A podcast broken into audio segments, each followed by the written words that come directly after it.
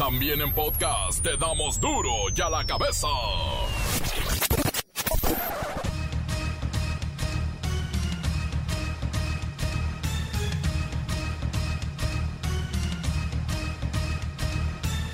Martes primero de septiembre del 2020. Yo soy Miguel Ángel Fernández y esto es duro y a la cabeza, sin censura.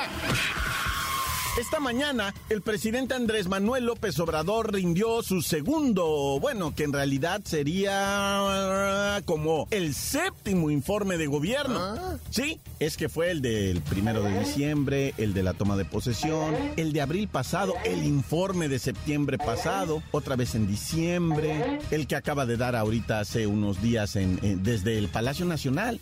Y, y este, son siete informes, pero bueno, dio su informe de gobierno y aseguró haber cumplido con 95 de sus 100 compromisos.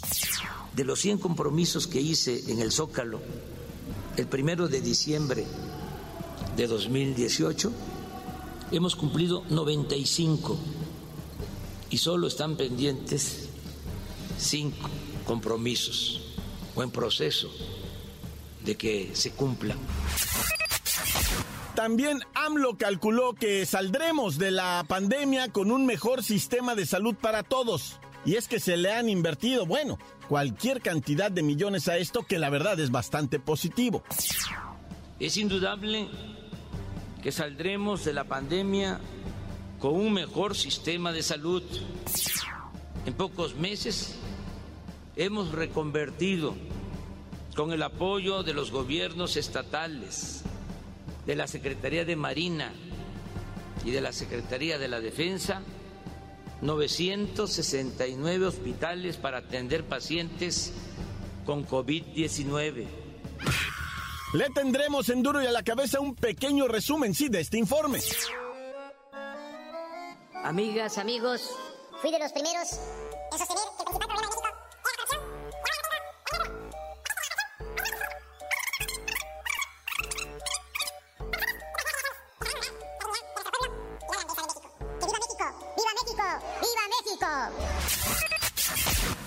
La senadora Jesús Rodríguez llevó una planta de marihuana al Senado y pidió la pronta regulación y que lo pongan en un tema prioritario en la agenda legislativa del próximo periodo de sesiones. Y ahí estuvo, sentada con su matita de mota.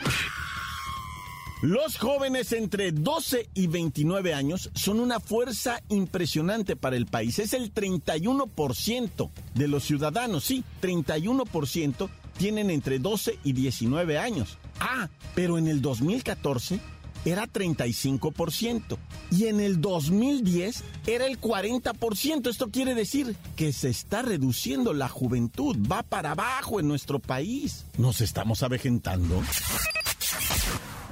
Adiós a los billetes de 500 pesos, ¿en serio?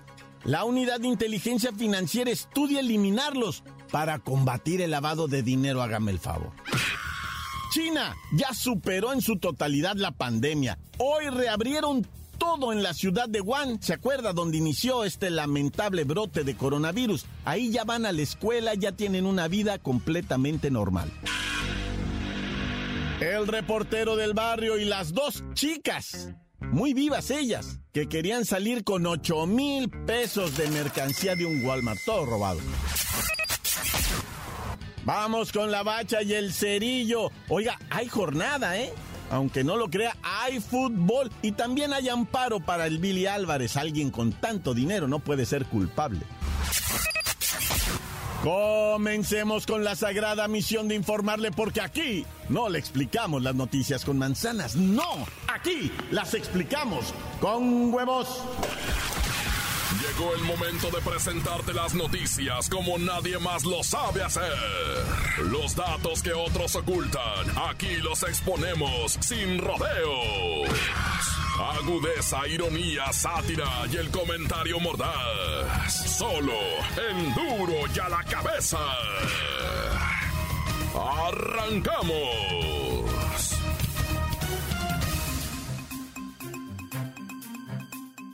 Durante su segundo informe de gobierno, el presidente Andrés Manuel López Obrador aseguró que ya se acabó la robadera de los de arriba, pero todavía falta. desterrar el bandidaje oficial. Este gobierno no será recordado por corrupto. Nuestro principal legado será purificar la vida pública de México. Y estamos avanzando. No hemos emprendido persecuciones facciosas ni venganzas políticas, pero tampoco encubrimos a nadie ni permitimos la impunidad. Ya se acabó la robadera de los de arriba, pero todavía falta desterrar por completo el bandidaje oficial. Prácticamente comenzó con eso y aseguró que son 560 mil millones de pesos lo que ya no se han robado. Digamos que es lo rescatado de las garras de la corrupción. Según cálculos oficiales, por no permitir la corrupción y por hacer un gobierno austero, hemos podido ahorrar durante nuestra administración alrededor de 560 mil millones de pesos. No es para presumir, pero en el peor momento contamos con el mejor gobierno. Estamos enfrentando dos crisis al mismo tiempo, la sanitaria y la económica, y vamos saliendo adelante. También podríamos decir que presumió una buena relación con el sector empresarial, pues a pesar de la crisis, la mayoría de la gente de dinero no despidió a sus empleados y en lo particular han ayudado al gobierno de López Obrador a enfrentar la pandemia. Los empresarios mexicanos cumplen con sus contribuciones. Aceptaron, aceptaron aumentar el año pasado 16% al salario mínimo. Este año, 20% al salario mínimo. Y decidieron voluntariamente aportar más para pensionar mejor a los trabajadores. Y es que se supone desde la campaña presidencial que López Obrador tendría serias fricciones con la gente del dinero. Sin embargo, ahí está el esfuerzo de los hospitales privados para combatir la pandemia junto con el gobierno, igual las televisoras para impartir la educación y todos, todos los que han apoyado a esta nueva administración conocida también como 4T. Además, los hospitales privados nos han ayudado a enfrentar la pandemia y las televisoras de empresas particulares nos están apoyando para transmitir clases por radio y televisión a 30 millones de estudiantes. No tengo más que decirles gracias en nombre del gobierno y de nuestro pueblo. En general, el informe tomó el camino que esperábamos de todo lo que se ha conseguido. Pero hay algo importante, el tono. El tono de López Obrador fue diferente. No victorioso ni con ganas de pelear con sus adversarios. Se vio mesurado pero firme. Y hay que entender esta parte, es el presidente. Y a pesar de los pesares, cuenta con el apoyo de la nación como debe ser. la cabeza. Adiós, adiós a los billetes de 500 y de mil pesos, ¿en serio? Dicen que la unidad de inteligencia financiera está analizando la posibilidad de eliminar a estos billetes de 500 y mil pesos. O sea que no, nos tendremos que despedir de algo tan importante. Eh, pero ¿cuál sería la razón? Vamos con Luis Ciro Gómez Leiva, qué susto. Miguel Ángel, amigos de Duro y a la Cabeza. Nuestra flamante y temida unidad de inteligencia financiera revisa la posibilidad de eliminar el billete de 500 y el de 1000 pesos o simplemente reducir la circulación de estos billetes con el principal objetivo de combatir el lavado de dinero en campañas electorales. Resulta que estos billetes pueden trasladarse en grandes cantidades usando un espacio muy pequeño, lo que facilita una mayor operación de lavado de dinero.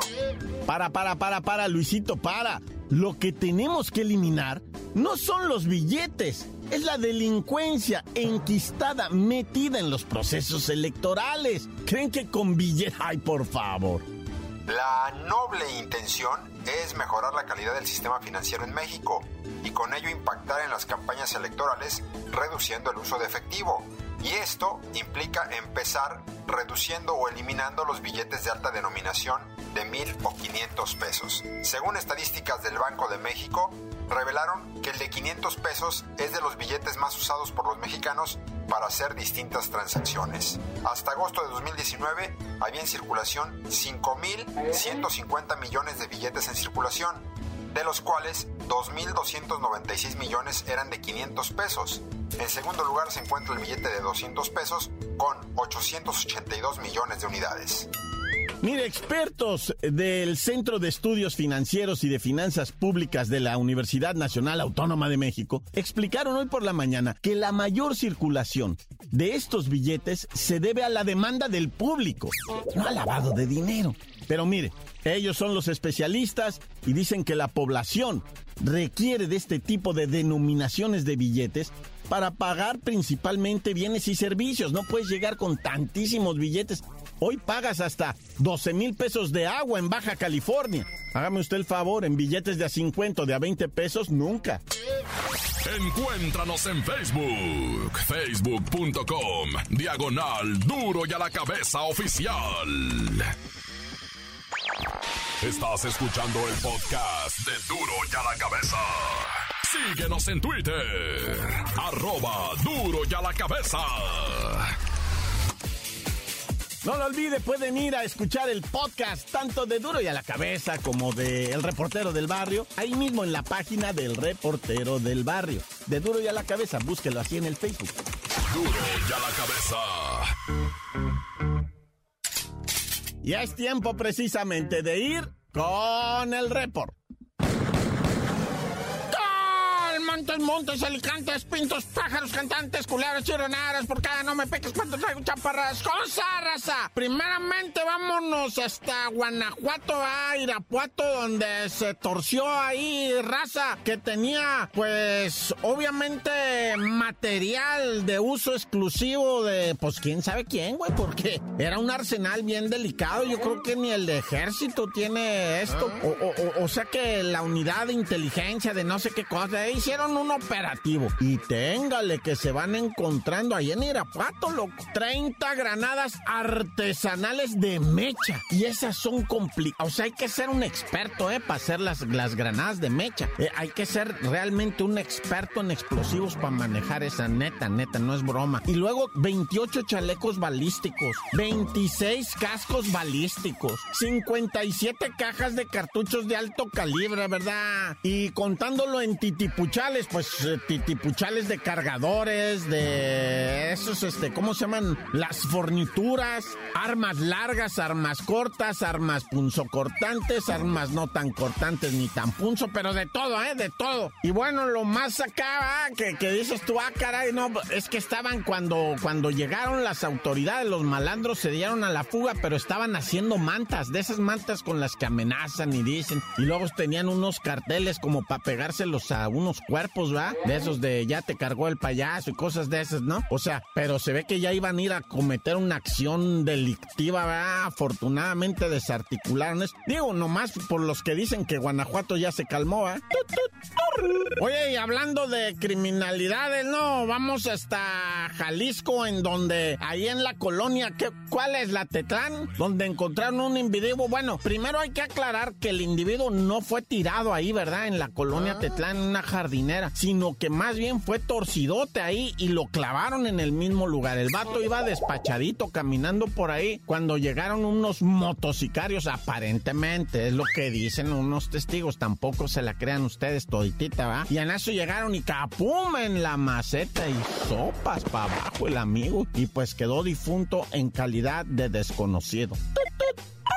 Oye, y luego si me apuras tantito, vámonos hasta Aguascalientes, en Aguascalientes. Fíjate que dos morras fueron detenidas porque venían para afuera de la salida de una tienda Walmart. Venían así caminando como que, eh, ¿a dónde van, mijas? Espéreme, espéreme, espéreme. Parece ser que las cámaras les filmaron metiéndose cosas. No, que nosotras no. Y se pusieron felonas porque eran unas mujeres, bueno, son, ¿verdad? Ah, una de nombre Mérida y la otra la Carlita de 34 años. Y se pusieron felonas, además, pues de, de robustas, ¿verdad? Ah, que a mí no me revisas, no me vas a pasar Ah. báscula, tú lo que quieres es manosearme. No, señora, mire, la neta, está usted detenida, ¿va? Porque pues está en las cámaras, cómo se metió. No es cierto, no me robé nada. Y de, no, pues mira, o la entregas ahorita, a lo mejor te dejamos ir. Y si te pones muy felona, pues va a venir la patrulla. No, pues que venga la patrulla, me vale, que no sé qué. Ah, sí, bueno, no, pues de todas maneras, ¿no? Que las empiezan a revisar. Traían 8,500 pesos en mercancías de y maquillajes y bolsas y enchinadores de pestañas.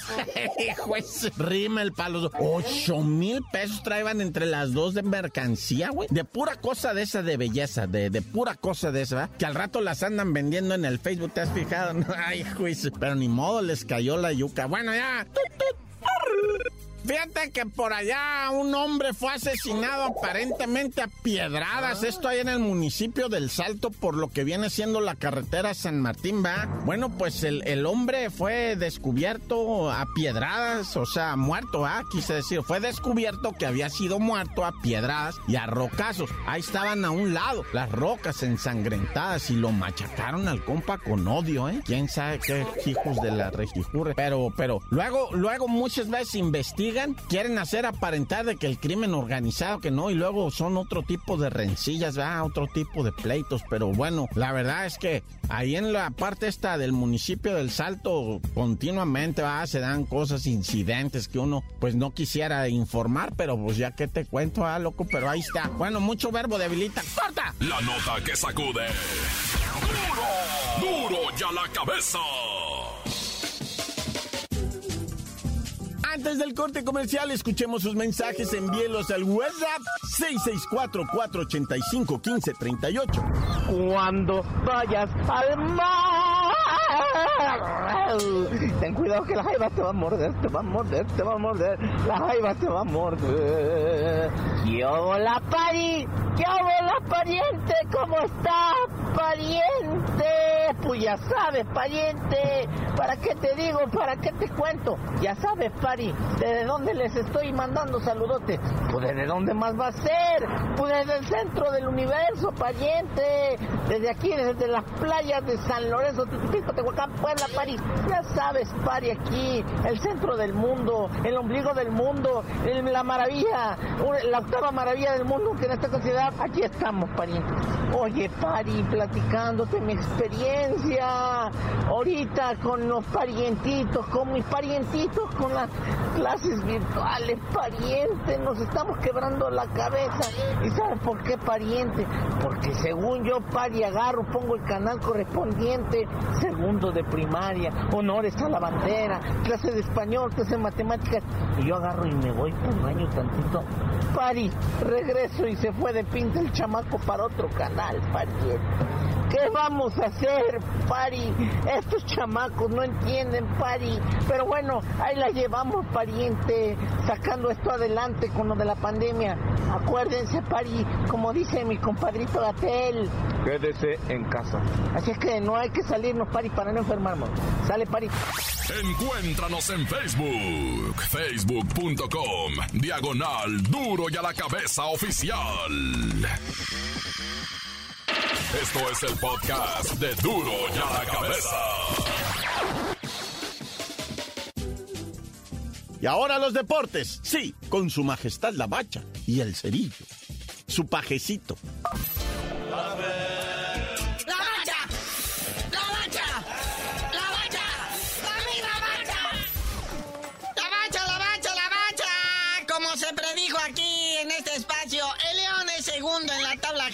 por debajo del Cruz Azul, pero el dato curioso es que apenas tiene seis goles a favor, los mismos que el Atlas que está sumido en el último lugar de la tabla y a quien derrotaron, ¿verdad? Pero seis goles a favor de León y con eso le alcanza para tener 14 puntos, sus victorias, sus empates, solamente ha perdido una vez, ha ganado cuatro, imagínense. No, y el Atlas arrancó con todo, ¿eh? Se ve la mano ya de Diego Coca ah, dirigiendo a este equipo. Renato Ibarra, ¿no? O sea, haciendo lo que mejor sabe hacer, jugar al fútbol bien a todo dar.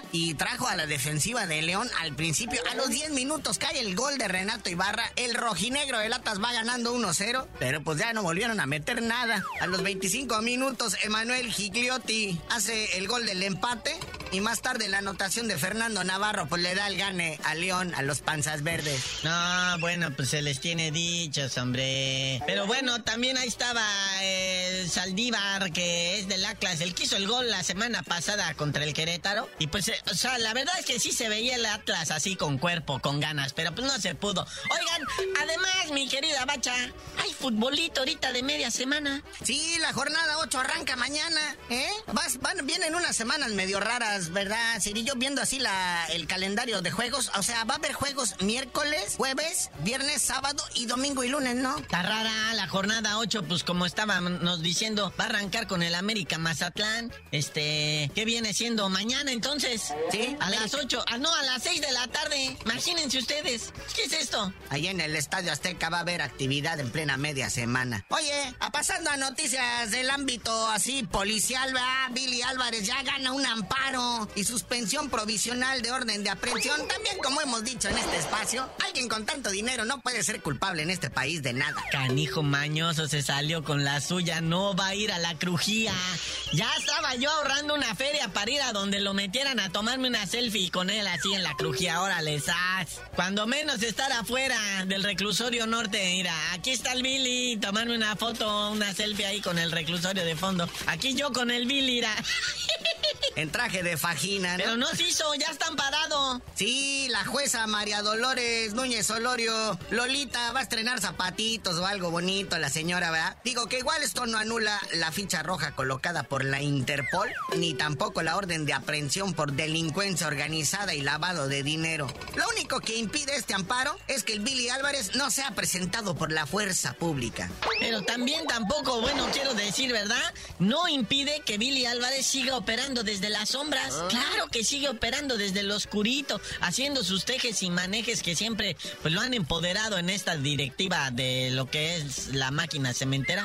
Pero pues esperemos que ahora sí, sin la sombra del Billy, digo, porque él va a estar a la sombra, no de la crujía, pero sí de, de- de las operaciones, pues que ya pueda hacer algo la máquina. Velos qué bonito están jugando. Bueno, y ahora pasemos a otro interesante capítulo de su telenovela. Ya no quiero ser del Barça, protagonizada por Lionel Messi. Ya. Esta la vamos a mezclar un poco con la de Soy Rebelde porque hoy no se presentó el primer día de entrenamiento la pulga Messi. O sea, va en serio eso de que ya no quiere jugar con el Barça. Dicen que ahí lo estuvieron esperando desde temprano. Es más, que el domingo tampoco fue a los exámenes médicos. Y pues esto parece indicar este pues, tremendo berrinche por parte de la pulga Messi que ya no quiere saber nada del Barça. En cambio, Dieguito Laines y Andresito Guardado ahí están entrenando bonito con el Real Betis. No se diga ni una palabra más. Ese mi pulga ya sabe que es bienvenido en cualquier equipo del mundo mundial, aunque tengamos que vender la Liga MX para poderlo traer a jugar en, el América. Ya dijo el piojo, va. Otro que está listo es Néstor Araujo ahí con el Celta del Vigo, que se salvaron del descenso allá en España, pero pues rozando, va. Ya vámonos, no sin antes felicitar al sueco Zlatan Ibrahimovic, que acaba de firmar un año más de contrato con el Milan. O sea, Zlatan Ibrahimovic a sus 38 años de edad sigue firmando contratos. O sea, todavía a los 39 años lo vamos a ver cascarear al señor. Pero ya tú mejor no sabías de decir por qué te dicen el cerillo. Hasta que me den un contrato a mis 39 años, les digo.